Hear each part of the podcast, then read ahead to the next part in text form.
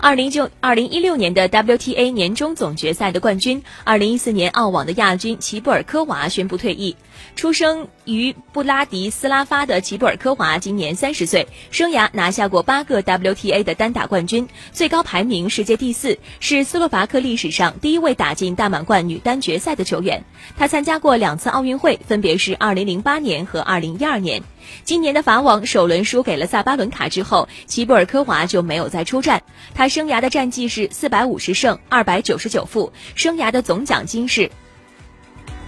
一千三百一千三百七十二万五千二十美元。